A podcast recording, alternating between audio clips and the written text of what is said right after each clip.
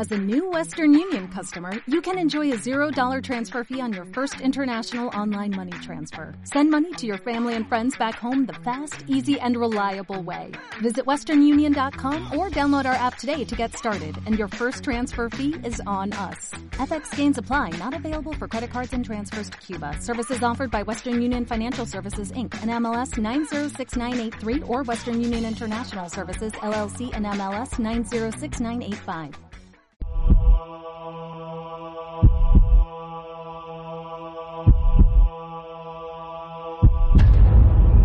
Maldito Lezo y malditos españoles.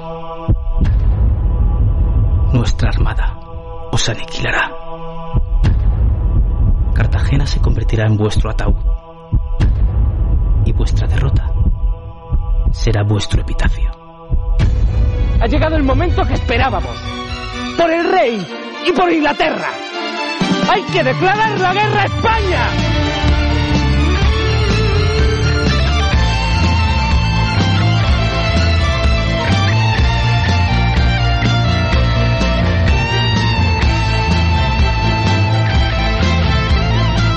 Ve y dile a tu rey que lo mismo le haré si a lo mismo se atreve.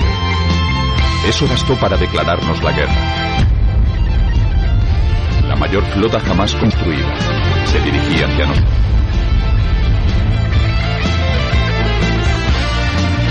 Los ingleses negaron la derrota. Los españoles olvidamos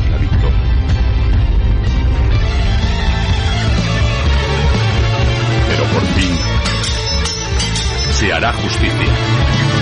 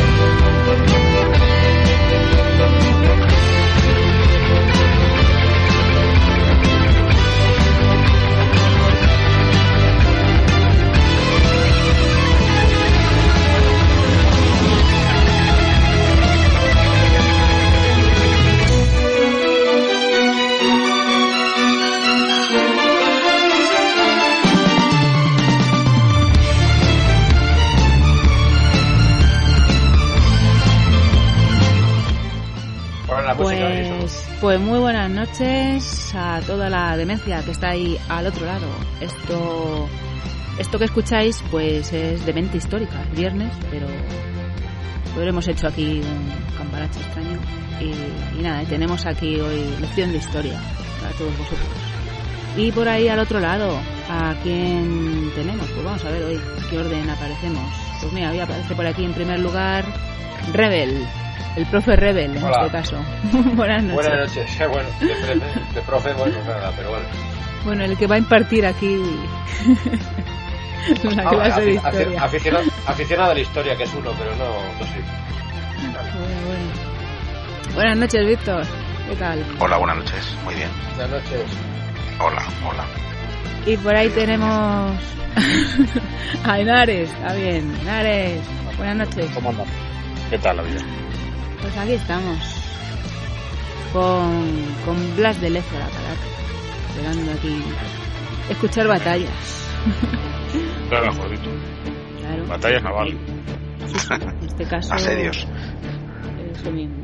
Eso mismito. Bueno, pues, por cierto, que esto es a Radio La Voz de los Dementes, por si no, no lo había dicho, creo hoy. Por si alguien no lo No sabe, he pues ahí. No, ¿verdad?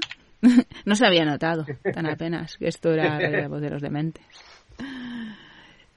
Bueno, pues yo qué sé. ¿Qué tal vuestra semana? Que, en primer lugar, antes de meternos ahí en, en el tema que te quema, ¿cómo la lleváis desde el miércoles que no hablamos? Te Frío. liada. Mucho Fresquita. trabajo. Y fresca también. Bueno, Por fin ha venido el frío, pero frío serio, no lo que hemos tenido días atrás. Sí, sí, está haciendo frío ya, sí. se nota, sí, parece más invierno. Hace, hace fresquete, pero tampoco es la hostia. Hombre, ya, No. pero... Te abrigas un poquito y eso ya está. Por la mañana. Ayer me, ayer me fui yo pron- prontito y a menos uno. O bueno, sí. Ya es una temperatura respetable. Ya se nota, ya se nota, ya se va notando. Pero luego a mediodía, pues, a lo mejor estás con 8 o 10 grados. Está bien. Sí, a mediodía eso está bien. A la hora de- Ayer, ayer estuve en Sevilla yo y había 15 grados. Había al sol y estuve comiendo en la terraza. Ah, qué bien. Qué gusto. Ahí se estaban, sí, ahí tienen buen tiempo. Siempre se estaban quejando. Dicen, joder, hace mucho frío. Digo, yo los a tomar por el culo. Hace mucho frío con 15 No he salido de- grados, ¿no? Coño, claro, es como si yo le digo a Henares que hace frío con 5 grados. Pues, eh, digo a Henares, por Dios, a Molly, se parte el culo, ¿sabes? Allí en Zamora, menos, macho, le va los, los, los pingüinos con bufanda. Más o menos.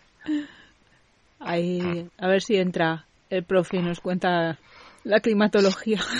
y que ahora Claro, se frío cojones, estar macho. pelando ahí, vamos. Se les han Claro. congelado los, yo qué sé, la fibra. Los leños de la chimenea. Más o menos. Qué horror. Bueno, ya hemos calentado motores.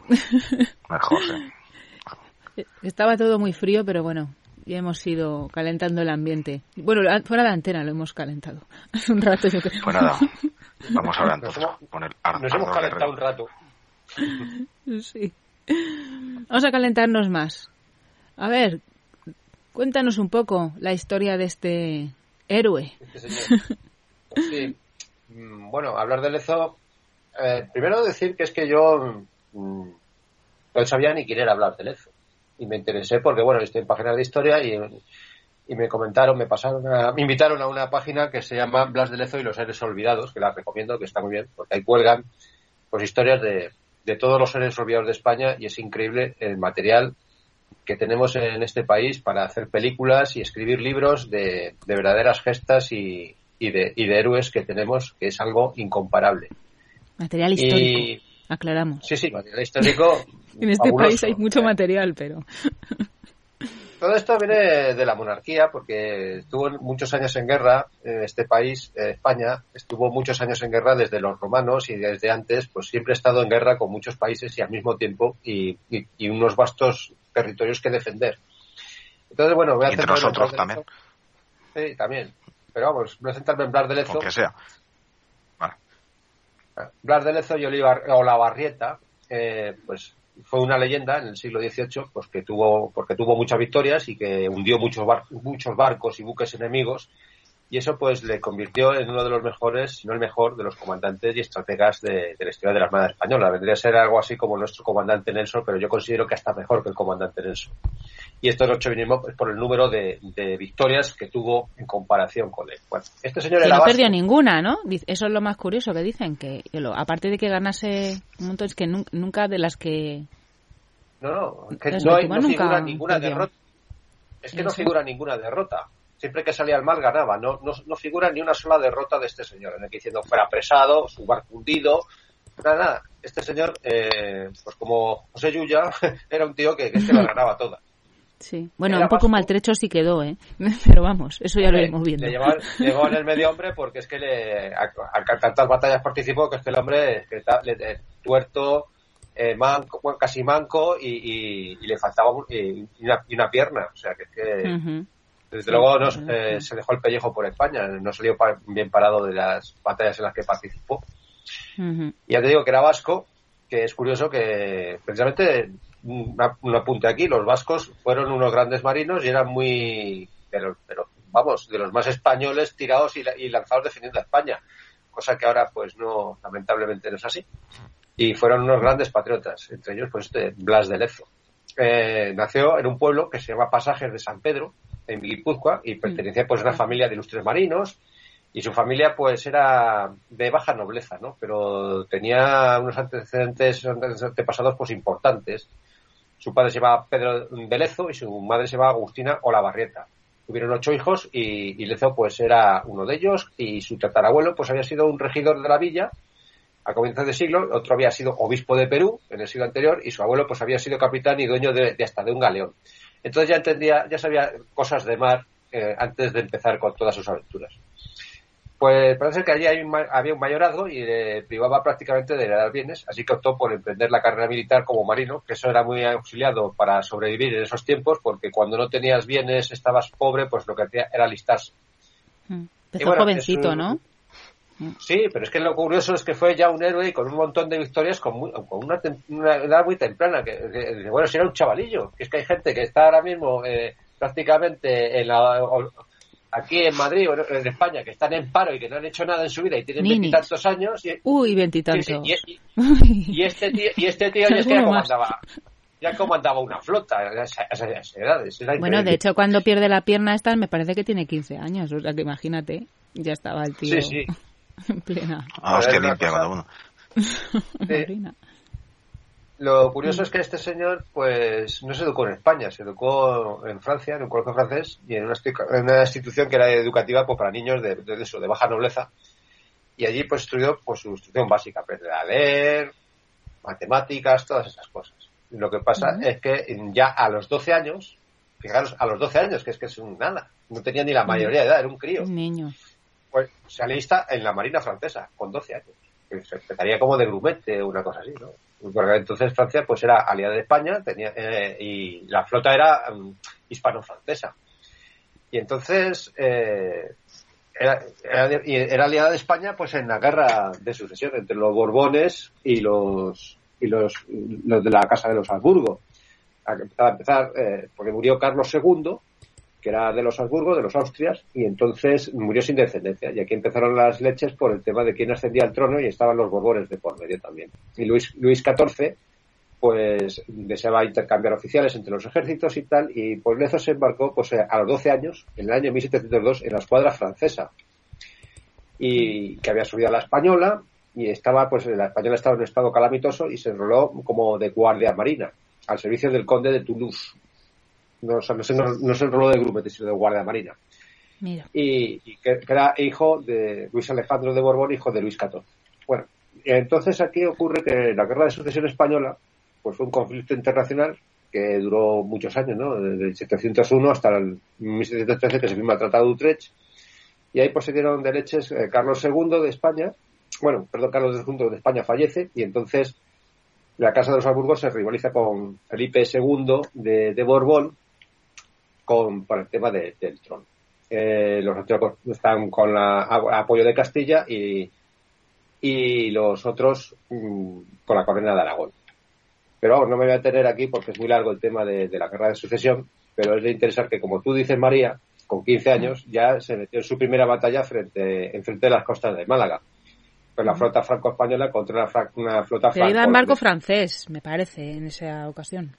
Sí, sí. Creo que. Eran, eran francos contra holandeses.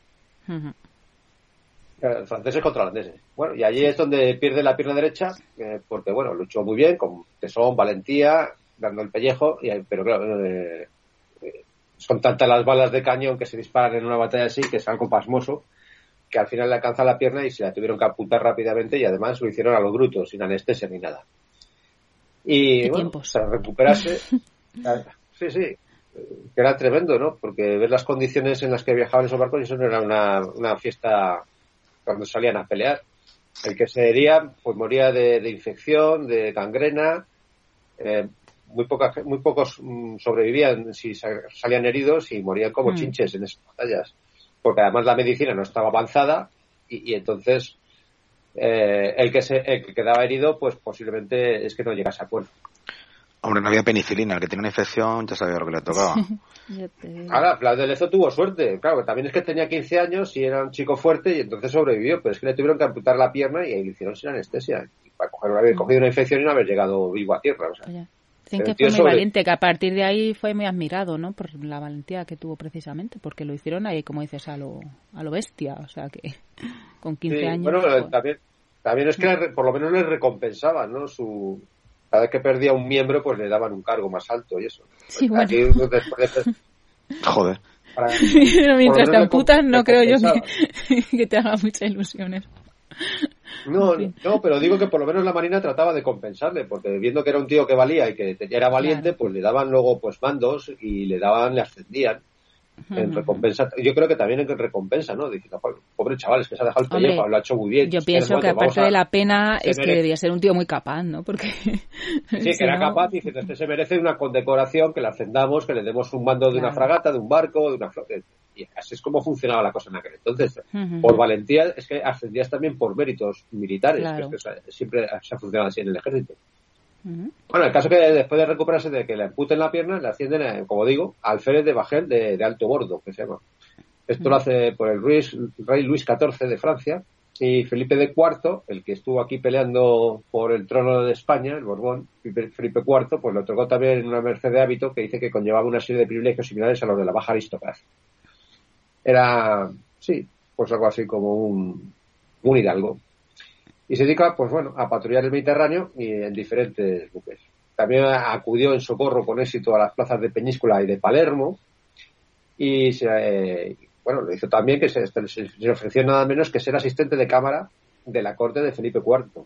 Pero este eh, habló de Lezo, no, esas cosas de corte le aburrían, no le gustaba y entonces rechazó ese cargo y, cuando se recuperó de la pierna siguió con su servicio a bordo pues, de varios buques y tuvieron que socorrer, como ya digo, las plazas de Peñíscola y de Palermo y ahí pues se destacó también. En esa etapa, pues apresa la multitud de barcos ingleses, parece que Peñíscola, que es nuestra, es que eh, vosotros estáis en Peñíscola, es muy bonito, tiene un castillo, el Papaluna, y eso pues también estuvo asediado por los ingleses, que nos querían, nos querían tanto los ingleses que nos querían quitar todo.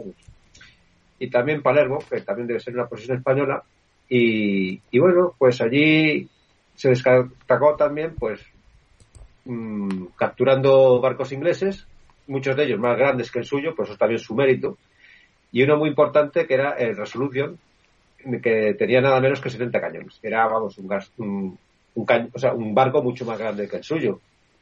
Y la atrapó en la costa genovesa y terminó quemándolo a los incendiarios. Y así como pues eh, la presente posterior de dos navíos enemigos le dieron también más fama en el Mediterráneo occidental y fueron conducidos a, a pasajes en su pueblo y a Bayona.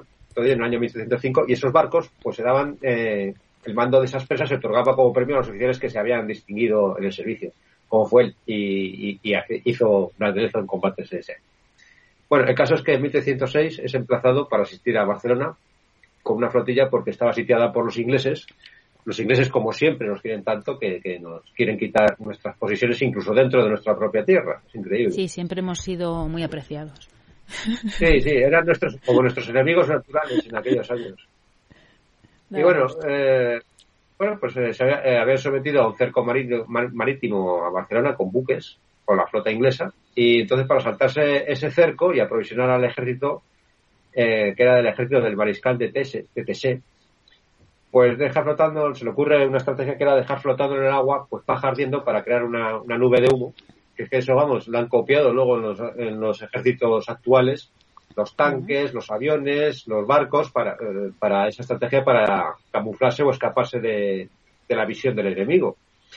Y entonces, pues deja una densa nube de humo, que esto oculta a los barcos españoles, y entonces, cargando con los cañones, con material incendiario, eh, casquetes de armazón, o sea, metían pues esquirlas eh, al rojo en, los cañones de una armazón delgada, y entonces eso, disparado, pues conseguía prender los fuegos de los barcos ingleses. Y los británi- los británicos se ven que, no pueden con esa táctica y entonces eh, gracias a eso, pues Barcelona consigue resistir con éxito hasta que se retira la, armada inglesa, a pesar de que teníamos, estamos en inferior de barcos. Entonces, claro, Blas de Lezo subió como las nubes con ese éxito que tuvo. Y, por eso, pues es enviado a defender también la fortaleza de Santa Catalina de Tolón, donde participó en la defensa de, de la base naval francesa mm, de la cometida del príncipe Eugenio de Saboya.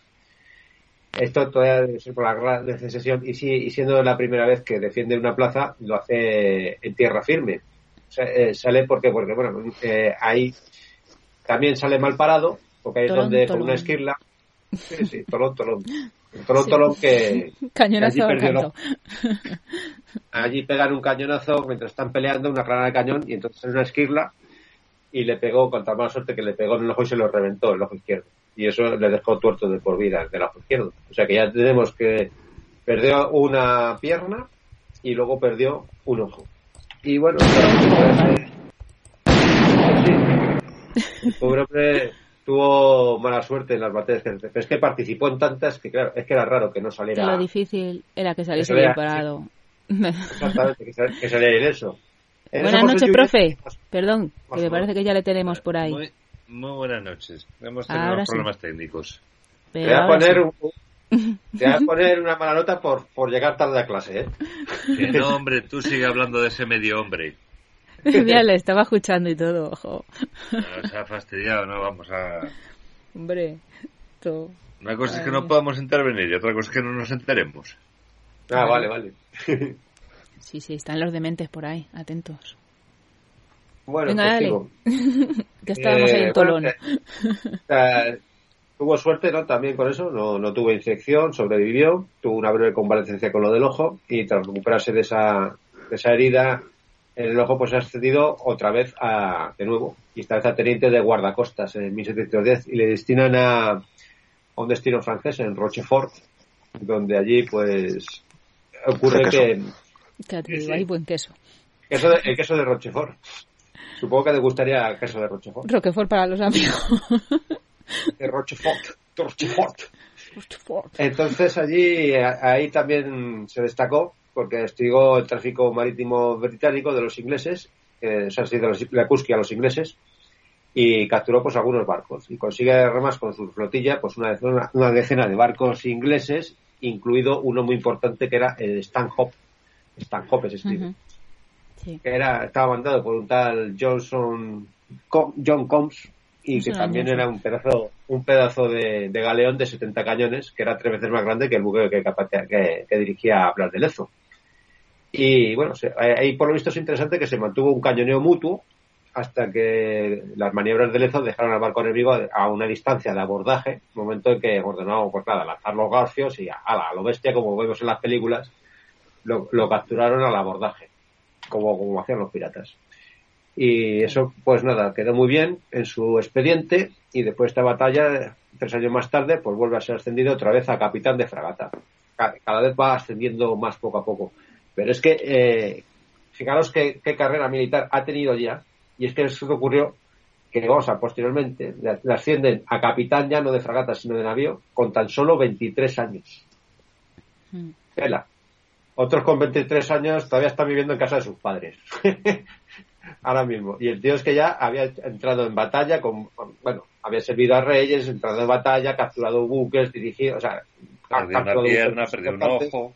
Perdió una pierna, pero un ojo, y con solo 23 años hizo todo esto. Pues es pasmoso, la, la, claro, es una admiración para los que siguen las, las andaduras de este, de este héroe español. Y en 1712, pues se separaron otra vez. Sí, sí. Eh, en, y tanto, pero el tío tenía dos, dos pelotas, hay que decirlo. Por lo que, todo lo que hizo posteriormente. No lo que hizo Mira, antes, por lo menos ya tenía dos de. Sí. Que no se entre los ingleses que se las vuelan, macho. Por lo menos las pelotas no se las volaron, eso por lo menos las conservó. te digo, eras que no, porque el resto, madre El resto estaba jodido, pero por lo menos ahí no le tocaron la virilidad. Ay, se mantuvo. Sí, sí. Y, y, dando guerra. En 1712, pues se separan las armadas francesa y la española y pasó a servir las órdenes de, de un tal Andrés de Pes, que aunque se desconoce qué hizo con Andrés de Pes, pues habló muy bien de él, informes favorables de Pes y que esto le volvió a permitir otra vez ascender a capitán de navío y algunos meses después hasta abandonar el servicio de, de este señor que bueno eh, Andrés Matías de Pes era un geógrafo y un cartógrafo español pero no me voy a entender en él pero vamos que tenía mando en la, en la Armada porque tenía el grado de almirante en la Armada Real Española. El caso es que saltando detallitos de todo esto, a parar al grano, participó también en el año 1714 en el asedio de Barcelona y en ese asedio por Barcelona pues rinde nada menos que otros 11 barcos al mando y cuando estaba dirigiendo él el Campanella, que era un buque de 70 cañones de origen genovés y con el que estorbó el abastecimiento además de la ciudad y, además la bombardeó. Este episodio mm, es interesante porque esto no se lo han perdonado los catalanes. Hablar de esto. Cuando se quiso poner aquí una estatua en Madrid, en la, en la plaza de Colón, pues hubo bastante revuelo entre los independentistas catalanes que se opusieron ahí de que le hicieran una estatua a Blas por el hecho de que participó en ese asedio. Pero vamos, al final pasaron de lo que dijeron los independentistas y, y su estatua está en la Plaza de Colón, muy bonita, si queréis ir a verla. Y se ve que, bueno, que está con una pata de palo, con el ojo cerrado, no le pusieron parche, pero iba con el ojo cerrado. Y el brazo lo conservó, lo que pasa que el brazo lo tenía, lo tenía inútil. Está con su uniforme, sí. con su espada, sí, y eso.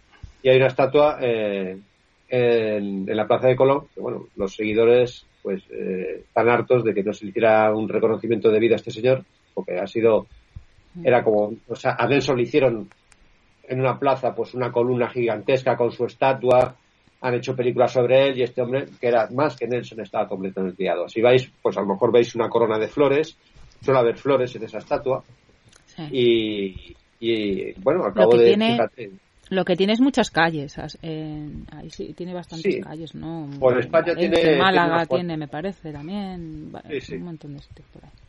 Pero una estatua nunca le habían hecho una y bueno, fíjate que ha tenido que, que ser en el siglo XXI cuando le han hecho por fin una estatua, algo vergonzoso. Y una estatua además modesta, no como la del almirante Nelson. Pero, pero está bien, dentro de lo que cabe. Sí, lo que pasa es que la victoria de Nelson fue el final de un imperio y el principio de otro. Es el, el imperio inglés se, se basa en la victoria de Nelson. Entonces, claro, para ellos es la hostia. Blas de Lezo fue pues, un tío cojonudo que ganó algunas batallas, pero no, no cambió la historia de, de- de nuestro país, yo creo, vamos. Pues sí, sí la, sí la cambió por lo que ocurrió en, en Cartagena de Indias y también le cambió la historia de Inglaterra. Para mí es un tío muy importante por eso, por lo que pasó en Cartagena de Indias. Eso ya volveremos a, a explicarlo en otro programa, porque esta es una primera parte de Blas de Lezo. Pero lo que hizo este hombre en, Blas- eh, en Cartagena de Indias es insuperable. Ni nadie, ni siquiera Nelson, ni ningún héroe mm, de este planeta ha superado mm, lo que hizo allí. Por eso, Bueno, Nelson, eh, Nelson- Nelson se cargó la, la armada de, de dos países enteros en una sola batalla. Se quedó corto. Algo hizo también. ¿sabes? bueno, Pero bueno, que yo no soy fan de Nelson, si yo le odio. Que, es la verdad, es la verdad. ¿no? Bueno, que sí, que ¿Cuál te son. Sigamos con Blas. Vale, vale, sí, seguimos con Epi Bueno, eh, ahí participó en el sitio de Barcelona. Este, este es el de la fiesta, ¿no? Que tire- que Sí, yo creo que sí. Yo creo que sí. Sí. Y que No, dejen este una camita la- que tiene una B. Mira, te voy a decir una cosa. Nelson, Bueno. o sea, conseguirá vencer a dos, a dos flotas distintas lo que tú quieras, pero tenía una armada a su disposición. En Cartagena de Indias no tenía más que seis barcos y 3.000 hombres. Y venció a una flota de 180 barcos y 25.000 hombres. Anda, di que eso lo puede super- lo superó Nelson. No, lo- no lo ha superado nadie, nunca, ningún general, nadie. Bueno, estoy eso completamente de no- acuerdo. no pudo ser. O sea, porque eso tiene que tener una explicación militar y... Sí, sí, Es una estratega- programa Ya lo, ya lo explicaré cómo ocurrió todo eso, pero fue la leche. Tremendo. Ya, ya, pero Eh, tiene que haber también ahí una componente de suerte, porque, hombre, 180 barcos contra 6, joder, por muy listo que sea, ¿no?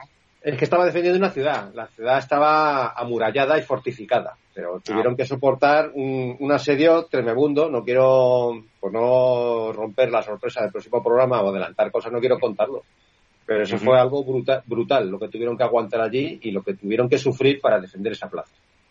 Ah, un spoiler pequeñito se puede hacer, hombre. ¿El qué? Perdona, no te he entendido bien. Que un spoiler pequeñito. a- Claro. no sé. De vez en Pues cuando. deberías hacer. Pues- sea- 180 aunque sea bar- enseñarnos los créditos y eso, como hacen Claro. las películas. Pues mira, 180 barcos, solamente tenía seis navíos para defenderlo, unos 3.000 hombres entre población civil y militar, eh, tenía las fortificaciones, tuvo que hacerles varias pirulas muy ingeniosas a los ingleses para Pero bueno, no nos cuentes al final que si no nos lo jodes. Lo, al mismo llegas Nada, ahora y nos dices, y, y encima ganó la batalla. Pues no nos lo vamos a creer. Claro, ¿no? Y, y bueno, pero es que además, Pachasco tú ganó, no me digas. Uh, qué burrada de asedio que tuvieron. Porque no que estaba los días Nelson.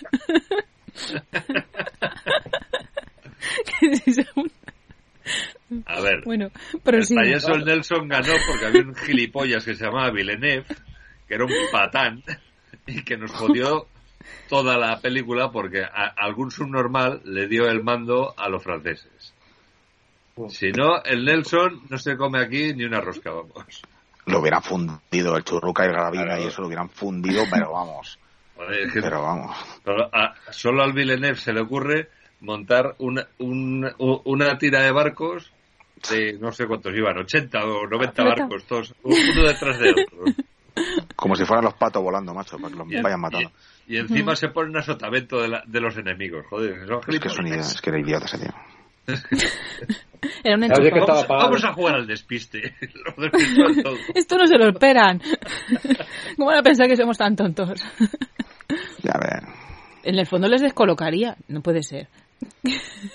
Cuando lo viesen, ¿qué hace? Cuando Este tío lo, bueno, lo, lo cuenta lo cuenta Pérez Galdós en la novela de Trafalgar lo cuenta en el episodio nacional que cuando que después de tener la reunión de mando donde Villeneuve les da las instrucciones el Gravina y el Churruca se saludan y dicen bueno nos vemos en el infierno porque con esta táctica vamos a morir todos lo sabían perfectamente Joder. Bueno, pero bueno o sea es otra cosas de, de marinos, yo qué sé. Bueno, Voy a continuar que si no, no acabamos, que todavía queda aquí por contar. Bueno, en el tema del sitio de Barcelona, pues esta fue una de las últimas operaciones militares de la Guerra de Sucesión Española. Eh, esto ocurrió entre el julio 25, 25 de julio de 1713 y el 11 de septiembre de 1700 1714.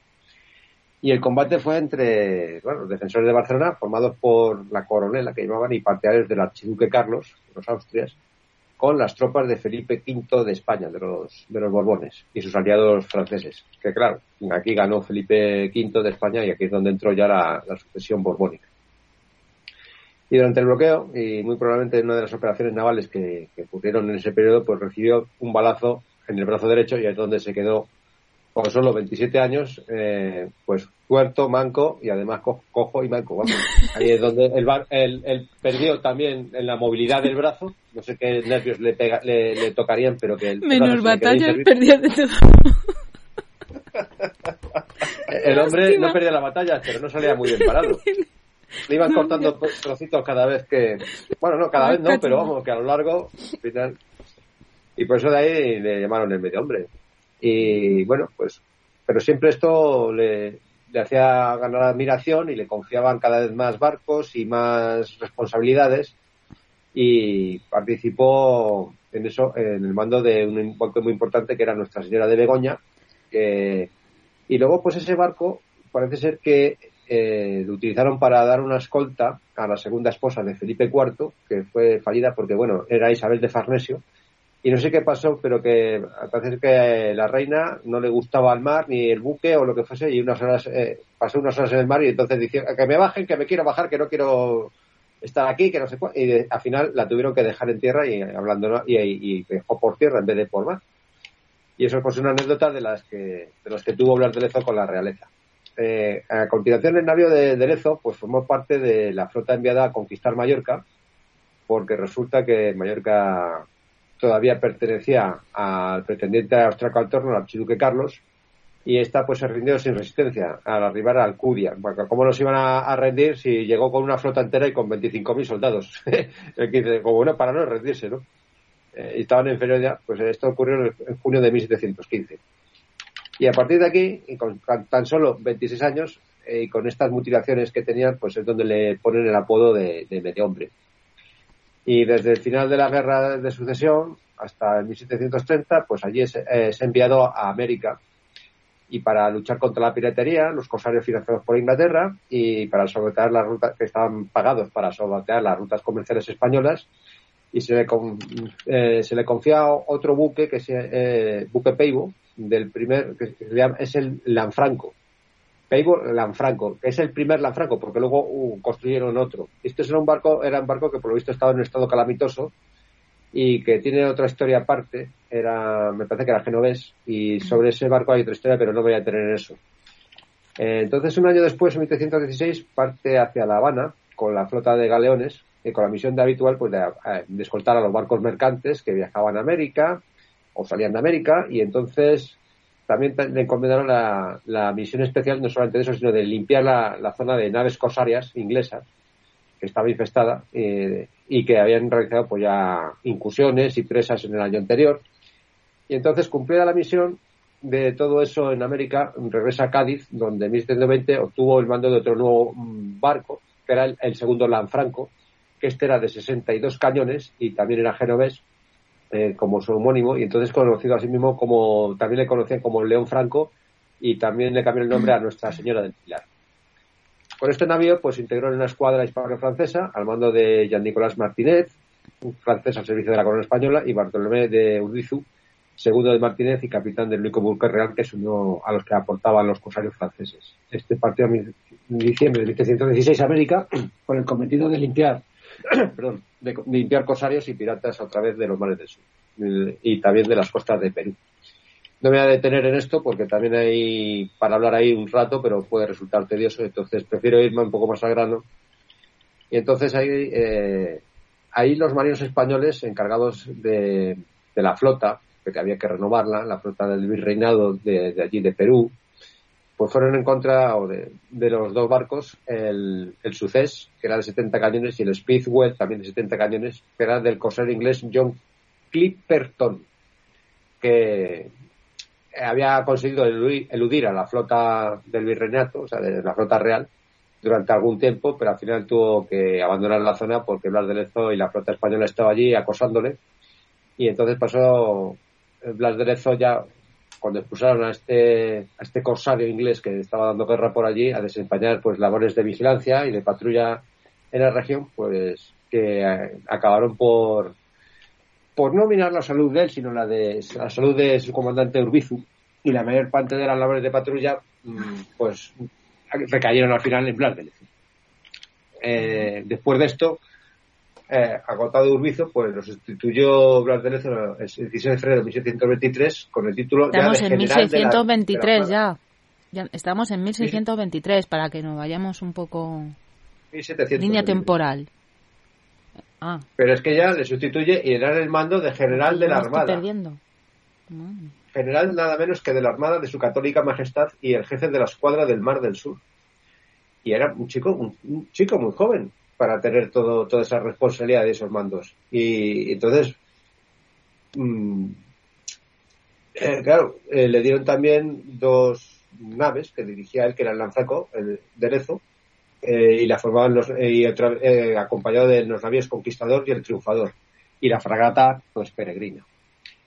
En el año mil- 1725, pues hombre, el hombre al final, a pesar de que estaba mutilado, estaba manco, estaba cojo y tuerto, pues se, se casó. Se casó con una limeña de, de la alta sociedad, que era Josefa de Pacheco de Bustos y Solís, que era vein- 20 años más joven que, que- no, debe ser ya más mayor, más joven que él, y entonces, pues bueno, la boda la presidió el arzobispo de Lima, Fray Morcillo y Rubén de Añón, y, y entonces que había sido anterior, anteriormente virrey del Perú. Bueno, pues hubo una ceremonia religiosa de la boda bastante llamativa, importante de la, de la nobleza de aquel entonces. Bueno, Para la época, ¿no? Fue un bodorrio. pues sí, un bodorrio, pero ba- ba- bastante lujoso. A principios de 1725, 1725, perdón, pues zarpó para convertir el corso y, y el contrabando de nuevo, eh, porque se provocaron pro- bandos reales a ese respecto en el año anterior por el nuevo, por el nuevo virrey eh, de Perú. Entonces, tras algunas semanas de patrulla, Lezo se topó con una escuadra holandesa de cinco barcos que aventajaban a la suya en artillería, estaban mejor armados, tendrían más cañones, y durante la batalla, pues, mm, que fue muy fuerte, pues logró derribar el pala mayor de la capitana y, apresarla y puso en fuga al resto de los buques. Esto, pues, mm, la armada limitada que tenía, que era de, cuatro barcos, el suyo y otros tres más, nada más. O sea que el hombre es que hacía méritos por todos lados, por donde pasaba.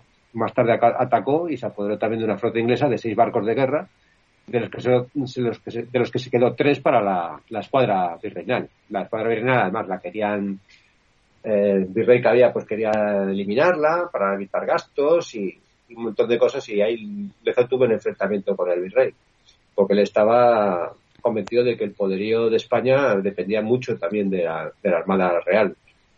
Eh, y en esto, bueno, pues tuvo muchos éxitos, como, como hemos venido diciendo, y entonces la flota que había española, pues disuadía a los enemigos mm, ingleses de, de, de, pasar por donde estaba él, ¿no? y llevaron, pero eh, como he dicho, el virrey era que el marqués de Castelfuerte, pues deseaba reducir la flota para ahorrar dinero, para ahorrarse gastos y, y estábamos a favor de pagar corsarios que de mantener una flota. Y esto, pues claro, a Lezo le sentó como a cuerno quemado, protestó mucho por este tema, porque cómo iban a desmantelar la flota real y todo esto, eh, lo veía una estupidez y, y, una, y un peligro, porque porque depender de los corsarios era muy arriesgado, ¿no? Y entonces eh, también hubo un nombramiento nepotista del sobrino del virrey para el cargo de tesorero de los ingresos por comercio marítimo y que contravenía las disposiciones y del que, de lo que todo esto pues Lezo se quejó, ¿no? De, del nepotismo que había respecto de eso cuando la, la Armada, la flota naval, pues estaba haciendo méritos, había conseguido muchos éxitos asumando y veía pues una temeridad y una estupidez, o sea, eh, acabar con la flota real. O sea, es que eh, hemos tenido siempre una cantidad de, mandatarios imbéciles, hablando en plata, y, por eso yo creo que eh, perdimos nuestros territorios. ¿A quién se le ocurre eh, dejar a, un, imperio tan grande como el español sin, una flota naval en el mar que, protegiera los abastecimientos, que persiguiera a los cosarios, que, que defendiera a las plazas de, las tropas inglesas que estaban siempre detrás de quitar nuestras posiciones en América.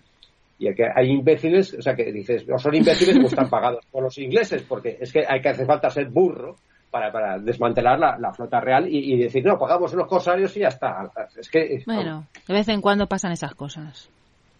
Pues sí. En todos el caso es que desde que abrió la boca le, se acabaron los ascensos, ¿no? Me figuro. sí, ¿no?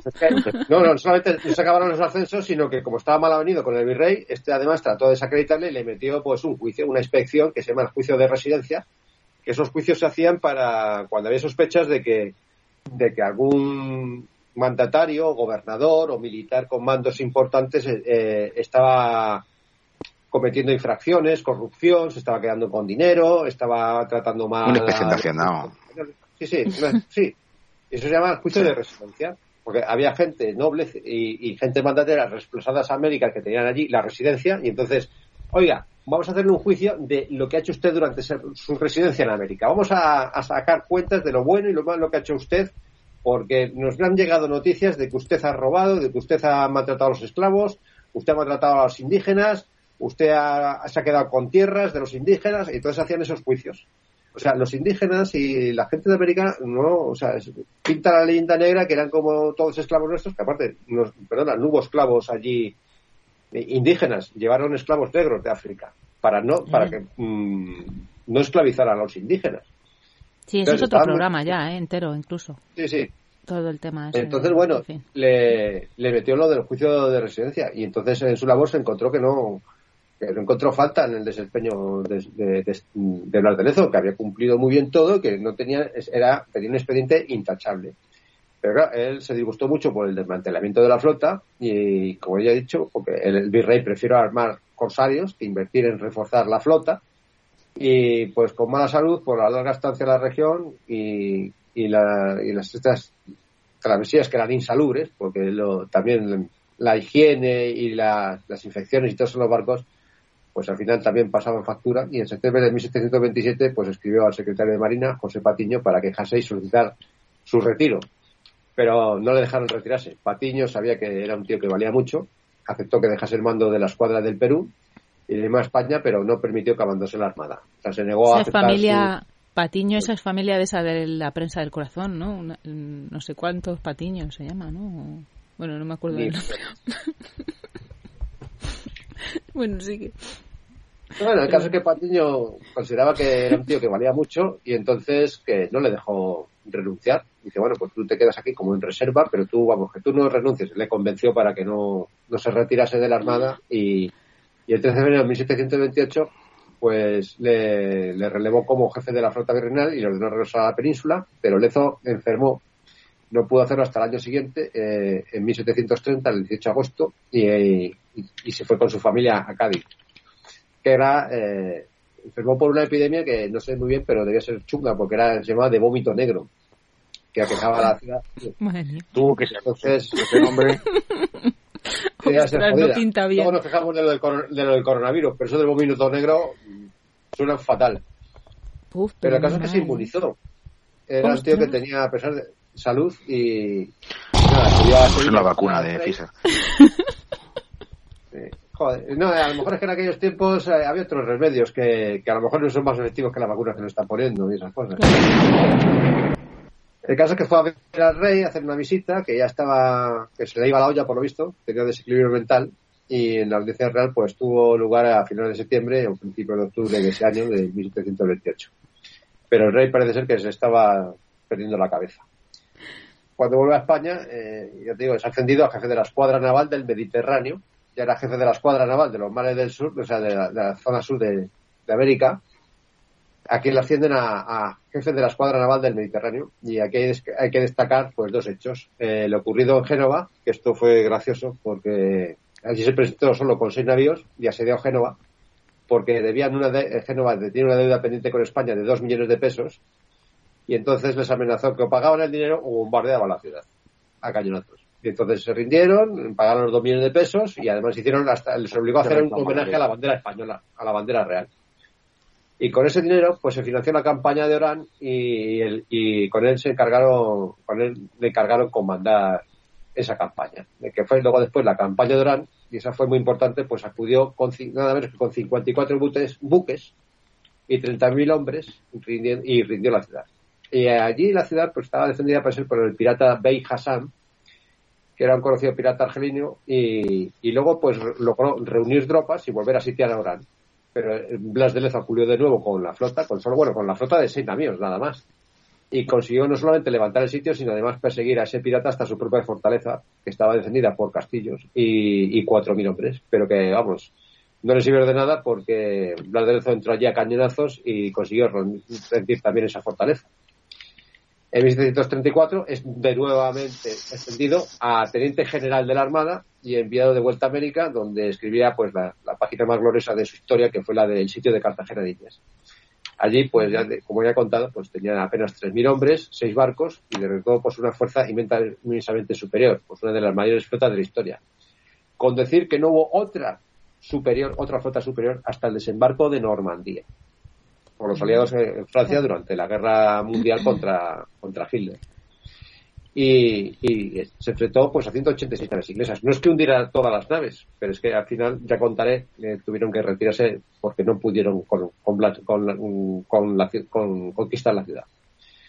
Transportaban nada menos que 27.400 soldados y 2.000 piezas de artillería. Bueno, es que el, el bombardeo que tenían a diario los de la pobre gente de Cartagena de Indias fue algo brutal porque les llegaban unas 60 balas de cañón diarias. O sea, cada dos horas, pepinazos de los barcos que estaban aposta, que entraron en el puerto y estaban bombardeando constantemente la ciudad y la fortaleza.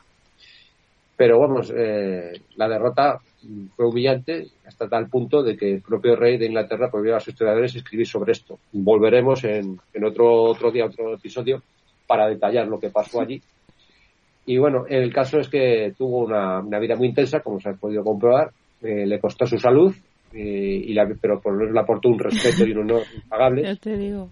Y luego muere eh, miserablemente tras contraer la peste en Cartagena de Indias, fruto pues de, de todos los cadáveres en descomposición de los ingleses que había que dejó por allí sin sepultar. Que esa fue, parece ser que la, la venganza de los soldados ingleses, transmitirle el tifus. Parece ser, o el cólera, no sé. Entonces que Muere joven, me imagino, no, no sería muy viejo. No, no, no sé ahora mismo la fecha en la que murió, pero mm, murió con unos cincuenta y tantos años. Ajá. Y entonces eh, lo cogió, pues bueno, es que dejó un montón de cadáveres sin sepultar en las afueras de la ciudad que estaban en descomposición y eso creó pues una, una epidemia. Murió con 52. Fíjate. Es que antes decimos, empezaban jóvenes, pero claro, es que también. Fíjate. Y luego pues dejó una célebre frase para la posteridad que no sé, algunos dicen que no es cierta, otros que sí, que decía que todo buen español debería mear siempre mirando hacia Inglaterra. Y con esto, colorín colorado, Madre mía. hemos acabado con hablar de Lezo por hoy. Jolines. Así que si Yo no me queréis creo. comentar algo, ¿Qué, qué dices, Enares? ¿Cómo va a decir eso ese hombre? Ah, lo de... Diría orinar. Claro. Pues han hecho camisetas de eso. ¿eh? Y todo. Hay camisetas que, que llevan la bandera de las, dos de, de la, de la monarquía. Y luego por detrás pone eso que decía, de- o por delante, que todo buen español debería mirar siempre mirando hacia Inglaterra, porque tenía parece ser, un, odio especial a los ingleses, por claro, por todo lo que hicieron a España, eh, que trataban de quitarle sus posesiones y, y la que y la que lió en, en Cartagena de India con ellos porque les había hundido y conquistado muchos barcos porque estamos como en constante guerra con los ingleses pues dicen que esa frase es suya otros dicen ustedes que dicen que no es verdad otros que sí pero bueno ahí está Ah, ¿qué, Ujú. qué os ha parecido? la vida de estos- Jolín, dura, ¿no? Bastante dura. no ha sido precisamente un paseo. Sí, pero era lo que le gustaba a él, porque le ofrecieron un buen cargo de asistente de cámara del rey y, y prefirió salirse a jugarse el tipo en batallas navales y, y dando el tipo por España. Eh, fue dura porque él Ujú. quiso también, Sí. porque menos chollo, ¿no? Ser asistente de cámara real del, del rey era- como un como ser un consejero, un tío que le ponía y estaba cobrando, cobrando en la corte cobrando un pastón y viviendo a cuerpo rey gracias a que tenía el favor real y no lo hizo, prefirió seguir con el servicio militar para, para España. Y. ¿Y con qué consecuencias? Porque fíjate, o sea, cojo, manco y tuerto. Y luego murió miserablemente sin reconocimiento y que además su cuerpo fue, fue enterrado en una fosa común. Que no, saben ni- no se sabe ni dónde está. ¿No está enterrado en, la, en una abadía en Cartagena, no sé qué líos? Yo lo que he oído, de lo que he leído es que eh, el cuerpo se, se, se, se enterró en una fosa común. Claro, es que a lo mejor al morir de, enfer- de la enfermedad esa, no sé yo. Si lo. Bueno, aquí en lo- internet- No sé. Aquí en Internet dice, fue enterrado según una misiva escrita por su hijo en el convento de Santo Domingo de Cartagena de Indias. Eso no lo sabía. Eso dice aquí en Bueno. Internet, pero no lo sé. Se puede investigar. Para los siguientes programas, Pues me Uno de alegro. los tres, lo que sea, pues- fuentes- A lo mejor no, no- las fuentes que he consultado no no- esto es, esto no es Wikipedia, ¿eh? que tampoco es muy fiable. vamos. Ya. Bueno, pues es que yo te digo, yo creía que estaba enterrado en una fosa común. También dice que el rey Carlos III recompensó al hijo de Lezo por las acciones de su padre, nombrándolo marqués de Ovieco, que debe ser como Oviedo, pero un poco borracho, ¿no? Sí. en 1760. Pues bueno, pues a lo mejor. No sé. Habrá que corroborar que esto es cierto. Ujú. Pero moraría Bueno, Cartagena de Indias es, es patrimonio de la humanidad y es una de las ciudades más bonitas de, de Sudamérica. Eso Y- os iba a decir. Podemos ir y visitar la, visitar la tumba de Blas de Lezo y ver todo aquello. Es un- un- sería un viaje Bueno. bonito. De, yo, eh, en estas páginas eh, se notan cosas, cosas muy curiosas, anécdotas. Resulta que un imbécil político de allí, no sé quién fue, le puso una placa a los heroicos soldados ingleses que fueron allí a tomar la plaza. ¿Tú te puedes creer? Algún traidor, hijo de puta. Pues sí, que o sea, un- abuelo, un de, imbécil- abuelo de, un imbécil le- abuelo puso- de un imbécil le puso una placa a los soldados ingleses que dejaron su vida allí por conquistar la plaza. ¿Tú te puedes creer? Hay que ser idiotas. Bueno, luego, eh, esa plaza, cuando cambiaron, ganaron las elecciones otro opositor, esa, esa placa la retiraron a los martillazos, por lo visto. Joder. Pero luego decimos que, que hay movidas aquí, pero también por ahí. Bueno, aquí reconocimientos tiene lo que hemos dicho, las calles, la estatua esa que le han puesto ahí en la Plaza de Colón. Luego, algún homenaje y alguna cosa sí que le hacen, ¿no? De, le- en el Museo Naval sí que le hicieron, me parece, cuando... cumplió no sé cuántos años y tal. No sé si tendrá por ahí alguna cosa más. Bueno, pero que se note tan- poco, han dicho, que no se note mucho. Sí, algo así, que pase desapercibido. Y... Yo creo que como un poco como reacciona a lo que se está siendo, siempre ha sido la leyenda negra y tantas gilipollas que se dicen últimamente, está habiendo una, una reacción y se está resucitando héroes y gente del pasado y, Y bueno, y pero una, también es, y otra- una historia pero que todo esto, esto son cosas de política. Porque pa- parece ser que aquí lo que no interesa es que, ah, eh, que la monarquía que tuvimos, que fue bueno, durante muchos años muy buena para España, pues no, no, eso no, eso no interesa. Políticamente, para la izquierda eso no interesa. Entonces, todo eso lo entierra, ¿no? No quieren, quieren que, lo- que, se olvide. Cuando resulta que fueron unas páginas, unas páginas de la historia gloriosas de España. En cambio aquí, pues en otros países, es- esto a lo mejor hasta se, se hacía una fiesta nacional, pues diciendo, pues mira, vencimos los ingleses en, en Cartagena de Indias, no sé qué, como allá hay una fiesta nacional a lo mejor en Inglaterra para, por la batalla de Trafalgar o por la batalla de la Armada Invencible y todo eso, aquí en España no. Mejor enterrarlo, no vaya a ser que, que la gente se vuelva patriota. Claro. Entonces, pues, te digo, tenemos páginas mm, de la historia gloriosas que se podrían hacer películas, novelas, epi- series de televisión y todo. pero ¿Película? no, prefiere. Por lo visto parece ser que hombre. parece ser que había un proyecto de hacer una película, pero está por ver si se hará o a ver qué presupuesto tienen. Se está diciendo que habían hecho que estaban haciendo un No guion había para una hacerlo. ya. No, no llegó a. a No lo sé, pero yo lo que he oído es que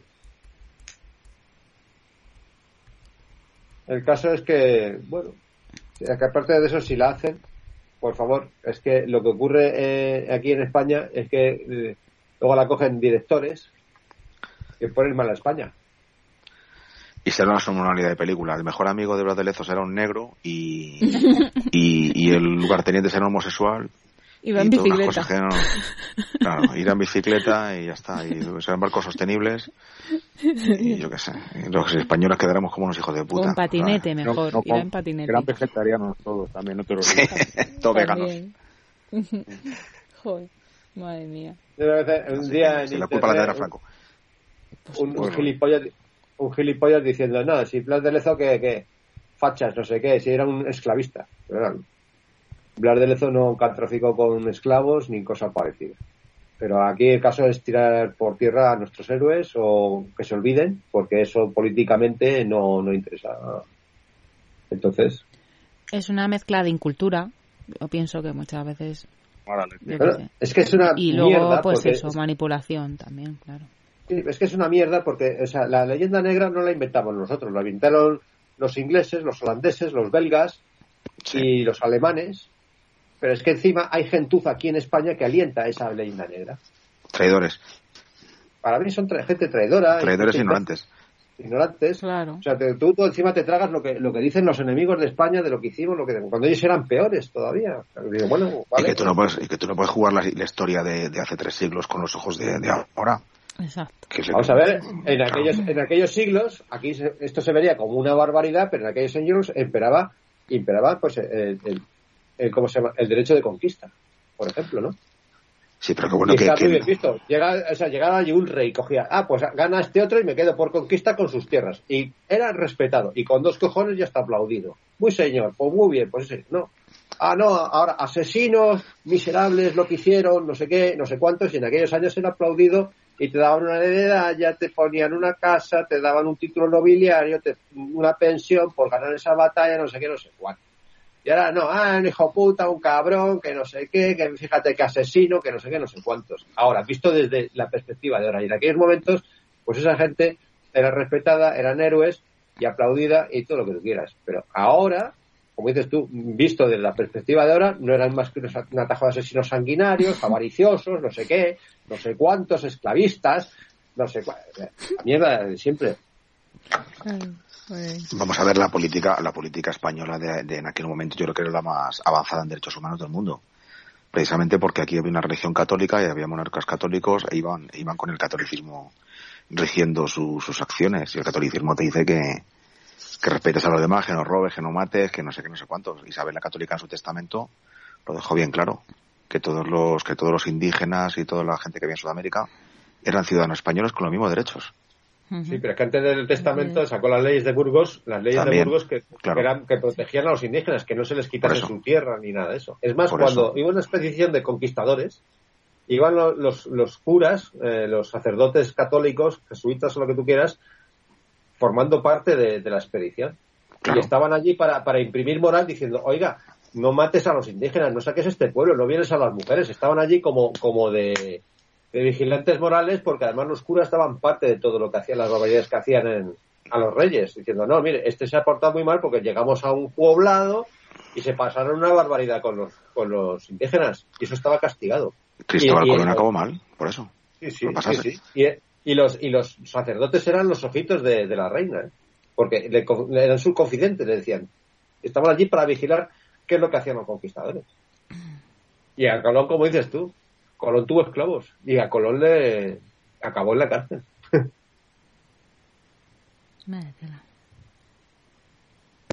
En fin, pues eso.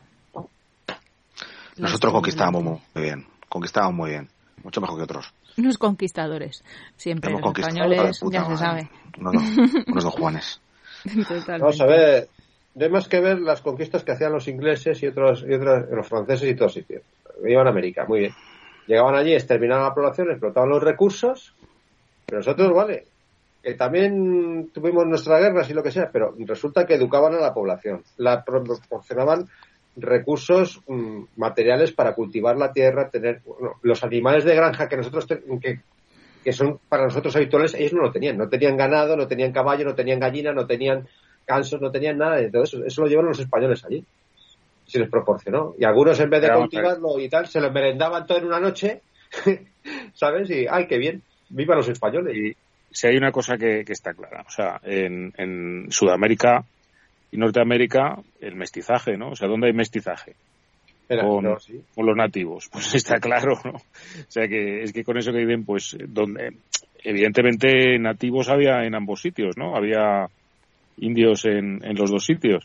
Los ingleses, Y- perdona, eran más racistas, salvo algún explorador de esos que Claro, se juntaba claro. con una india, ellos, ellos no se juntaban con, con los indígenas. No, no. Pues es lo que te quiero decir. Tú mira ahora cómo es la población de Sudamérica. Si, si hay muchísimos, en su inmensa mayoría son mestizos.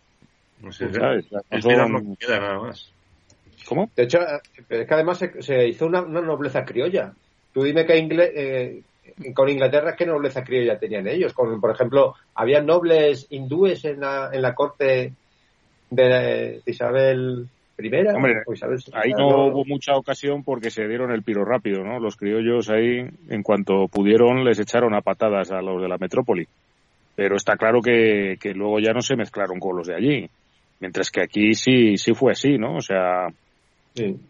fue igual. que- Los criollos- que va a ser que va a ser mira nosotros hemos tenido gente que era criolla mestiza que ha llegado a ser hasta virrey y comandar la flota española es que eso no es inglés-. Criollo es español que está allí, digamos, viviendo, pero no es, o sea, mestizo es mestizo. O sea, sí que puede haber algún criollo mestizo, pero, pero en general. Sí, que lo sabía. criollos- Ujú. eso sabía pero, pero que te Claro, voy a decir claro, que es que sabría, me figuro que se, se mezclarían y tal. Pero que, que bueno, si, si tú coges a una persona ahora mucho de Sudamérica y ves que las zonas donde estuvieron españoles hay un porcentaje de, de mestizaje alto, ¿no?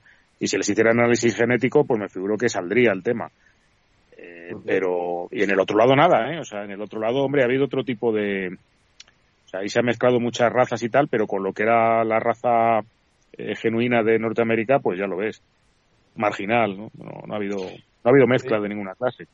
pero es que además los, los españoles claro. cuando llegaban eh, hacían pues hicieron pues fortificaciones infraestructuras alcantarillado eh, hospitales universidades colegios para los niños los sacerdotes españoles se preocuparon de, de preservar las, las lenguas indígenas, que eran apócrifas, no estaban escritas, las transcribieron a, a papel para que no se perdieran y, se- y las enseñaban a los, a los chicos para que no, no olvidasen sus raíces. O sea, es que eh, es injusto todo lo que han dicho, porque llegaron los ingleses y ¿qué hacían? Exterminaban Hombre, a la se cargaron, o sea, los ingleses y los americanos se cargaron a, sete- nada menos que a 700 tribus indígenas. Dejaron a cuatro, los sigos, los, a los comanches y los metieron en reservas. Vamos a ver, el hecho de que tú... Eso, eso sí que fue un auténtico genocidio. Eso sí que fue un auténtico genocidio. Y nosotros nos acusan de genocidio en América. Digo, perdón, ¿qué genocidio? Si nos mezclamos con ellos. Además. Sí, pero si te digo eso, que, que el hecho de que tú exportes una religión, pues hombre, en el fondo es un in- una conquista cultural, ¿no? O sea, lo que buscas es conquistar culturalmente también, porque una religión, y más en esa época, pues va asociado pues a, pues a eso, una escala de valores, a un montón de cosas, una moral, y a fin de cuentas a unas costumbres. O sea, lo que intentas es españolizar a esa gente, ¿no? Sí, Españolizarla. pero, eh, vamos a ver, es que esa, vamos a ver, eh, el pueblo sudamericano aceptó esa religión no, se la- no porque se la inculcaran a palos. Es que pues, cuando llegaron los conquistadores estaban subyugados por, por los imperios aztecas, los incas y los mayas, que los sacrificaban en altares y tenían unas religiones brutales y canibalismo. Cuando vinieron los españoles diciendo, esta es la religión de Jesucristo, que es de amor, de respetar al prójimo, de, de amarle, de no sé qué, está prohibido el canibalismo, los sacrificios, no sé qué, es que acogieron esa religión encantados. Diciendo, joder, Claro. Sí, sí, sí, evidentemente, pues, hombre, vamos a ver, eh, eh, sin lugar a dudas, por supuesto que lo abrazarían mucho más alegremente que, que las movidas que tenían allí, eso, eso está claro, ¿no? Pero bueno, que- o sea que cualquier, siempre que se junta un pueblo con un nivel de civilización más alto que otro, pues acaba igual, ¿eh? Eso es, eso es, Bueno, lo que la- pasa es que hay, hay un intercambio cultural. Posiblemente eh, serían absorbidos por la cultura española, muchas cosas, pero la cultura española también absorbió cosas de ellos. Y cultivos y, y, y Nos también. trajimos las patatas. Que la, Patatas la y primera universidad, esas cosas. la primera universidad de América se fun- bueno se autorizó para su fundación por Carlos V en 1551 en Lima. fíjate. Pues, entonces eso no sé no nos pueden decir que de luego no llevamos la cultura allí, macho. Si estamos ya plantando universidades eh, pf, hace 450 Ahí años. Habría Pero que abusos, pues seguro que habría, o sea, eso es evidente. Lo que pasa es que está claro que también los abusos tiene pinta de, de- de la conquista española debieron ser, pues hombre, mucho más menores, digamos, que, que los de los anglos, ¿no? Eso está claro y, y otra gente que fue por allí. Vamos a ver, los abusos se cometirían a lo mejor a nivel individual, ¿no? El tío que abusaba, lo que sea, el que tiene una encomienda, es que o vamos a la ver, porra que fuera. Pero no, pero no, pero no, no- no era un abuso, digamos, programado por el Estado, ¿no? Español. No, no abuso por las programado, porque delincuentes, delincuentes hay en todos lados. Delincuentes hay en todos lados, pero ellos tenían, o sea, los españoles tenían prohibido abusar y de cometer delitos contra los indígenas, porque vamos a ver, hay que, que hay una cosa que dejarla clara. Los indígenas no eran seres inferiores, eran españoles de pleno derecho, con los mismos derechos y obligaciones que los españoles. Vamos a ver, ya la esclavitud de momento estaba prohibida, mientras que en Estados Unidos importaron esclavos negros, ¿no? De, de África hasta, hasta muy tarde, hasta el 1800. Bueno, pues, eso- algo, 1800. Eso, eso también lo hizo España, lo que Mm. pasa que luego, posteriormente, abolió la esclavitud y lo hizo muchos siglos antes que Estados Unidos. ¿eh? Claro. Pero que aquí parece que ponen a Abraham Lincoln como el precursor de la, la abolición de la esclavitud, como hubiese sido el primero del planeta que se le ocurriera la idea diciendo vamos a liberar a los esclavos porque esto es anticristiano, cuando resulta que, que muchos, o sea, varios siglos antes ya lo había hecho España. Pero en las películas, hoy, Abraham Lincoln, el, vamos, el antiesclavista mundial. Es una mentira. Sí. Otra de las mentiras que voy contando por ahí. Cuando resulta que España se anticipó a su tiempo a, mu- a muchos países y abolió la esclavitud y persiguió a los esclavistas y perseguía a los, a los barcos esclavistas ingleses que iban por las costas de Sudamérica tratando de coger esclavos. O sea, es que es vergonzoso que a nosotros nos acusen de, de, de esclavistas y no sé cuánto cuando nosotros perseguimos la esclavitud. Que tuvimos esclavitud, sí, pero se abolió. Y esclavitud traída de África. No de los de, los- de- de- las conquistas de Sudamérica. Porque la reina católica se empeñó en que diciendo que había que proteger al indígena y que no había que esclavizarle y que había que quitarle sus tierras, que había que, que tratarle con amor y con respeto. O sea, tú échale. Otra cosa fue lo que hicieron con los negros eh, de África, que cogieron llevaron, como- no sé si fue como un millón de esclavos. No sé si las cifras son reales o no. Hablo de cabeza. Pero esos, esos luego posteriormente se manumitieron. Incluso hubo una ciudad en la que de Estados Unidos escapaban eh, los esclavos y se, eh, y se refugiaban en una posición española que mm, escapando del esclavismo. O los esclavos negros esclavaban a, a- a los territorios españoles porque allí sabía que no, no había esclavitud. sea que. Pero siempre, claro, nosotros somos los malos. El Imperio Español era el Eso, malo. échate, échate la fama, o como es, hazte fama y échate a dormir, Ya, como se suele decir, ¿no? Y échate a dormir. Cría fama y échate a dormir. Pues algo así. Hombre. Lo que pasa que es que durante siglos eh, se ha estado pasivo, España ha estado pasiva en el tema de, tratar de desmentir lo que se decía de nosotros, de la leyenda negra. Durante siglos han estado aguantando aquí como no haciendo caso, como diciendo, "Bah, estos son cuentos que cuentan por ahí para hablar mal de nosotros, pero tampoco hacían nada por desmentirlos. Y eso con los siglos ha ido calando, calando, calando, calando, hasta que al final resulta que nosotros somos unos miserables, somos los malos, somos los esclavistas, somos los no sé qué, somos eh, como un, un enemigo que despreciable y abatir, y los buenos aquí son los ingleses y los americanos. Y nosotros somos los malos, cuando fue precisamente todo lo contrario al revés. Ellos fueron los, los peores esclavistas, los que cuando llegaron al territorio lo, lo esquilmaban y exterminaban a su población. Se cargaron las 700 tribus americanas de indios. Que se han quedado los indios allí, cuatro reservas, como una curiosidad antropológica. Anda, mira, un indio. Anda, mira, hay indios todavía vivos. Para compensarles lo que he visto en Los Simpsons y en películas de eso, ¿no? que les dieron eh, para que sobrevivieran eh, como un monopolio respecto a, los casinos en las carreteras. Y esas cosas y alguno que, que tuvo pozos de petróleo. Pero por lo demás los indios o sea eh, les quitaron su tierra pero vergonzosamente sin hacer nada por ellos sin tratar de educarlos sin ponerles universidades sin darles asistencia médica eh, las reservas en las que los metieron había corrupción y se quedaban con dinero para alimentarlos, eh, les daban carne podrida, eh, carne de segunda categoría, cosas así, claro. Por eso se, levantaban las reservas y había incursiones de los indios cuando, indignados del trato, de que se estaban muriendo allí de infecciones y de hambre en las reservas, se levantaban y montaban la de Dios alguna vez. Eh, era algo, pues no, pero eso, por lo menos, algunos americanos han hecho películas sobre eso diciendo, hablando mal de ellos mismos, ¿no? Diciendo, es que no, esto fue lo que pasó con los indios, cómo los tratamos y, y- y lo que ha pasado. Por lo menos algunos americanos han tenido la decencia, la decencia de reconocer todo el mal que hicieron a los indios. Pero, pero claro, aquí resulta que los malos son los españoles. Sí, son muy buenos, quedan muy, quedan muy bien frente a la galería, ¿no? Diciendo, mira, no, nosotros fuimos muy malos, pero lo reconocemos, mira, mira. Y hemos tratado de, de compensarles de alguna manera y eso, ¿no? hemos sido muy malos con ellos. Y hemos hecho películas demostrando los malos, malísimos que hemos sido con ellos. Y eso queda muy bien, diciendo, joder, los americanos, qué, qué, qué, gentu- qué gente más, más, más guay, ¿no? Que masacran a los indios y luego hacen una película reconociendo que los masacraron. ¿no? Qué guay son los americanos. Bueno, pues nos vamos a quedar a la espera de la película de Blas de Lezo, si os Mm. parece. A ver si, y si podemos ir escribiendo el guion nosotros. A ver si nos dejan rodar algo por ahí, ¿no? Ya, yo qué sé, nunca se sabe. A lo mejor los dementes se animan Sí. y vamos por ahí haciendo un casting. A lo mejor o nos dejan participar de extras. Claro, claro, o de, bueno, protagonistas, yo qué sé. bueno, pues eso, que nos vamos, si os parece, vamos recogiendo los trastos. Yo creo que, que ya hemos dejado aquí un poco más de, de homenaje aquí al, al personaje que lo merecía. Sí, A lo Blas. alguno- Te decir algo porque hoy, hoy no se había acaparado, reconozco que ha acaparado mucho tiempo hablando yo.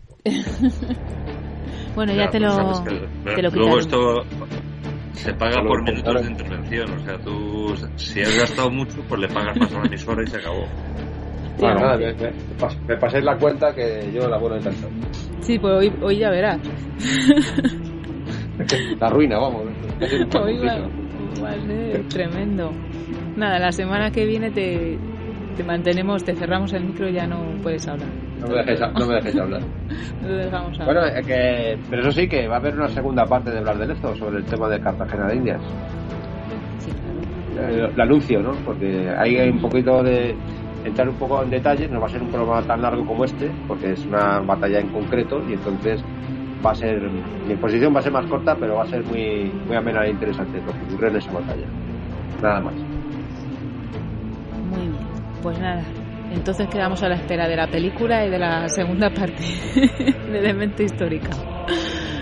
Nos vamos y, y nada, que, paséis bien el fin de y el puente y esas cosas. Vale. Adiós. Hasta, Adiós, hasta luego. Adiós, amiguitos. Hasta luego. Que no pase nada.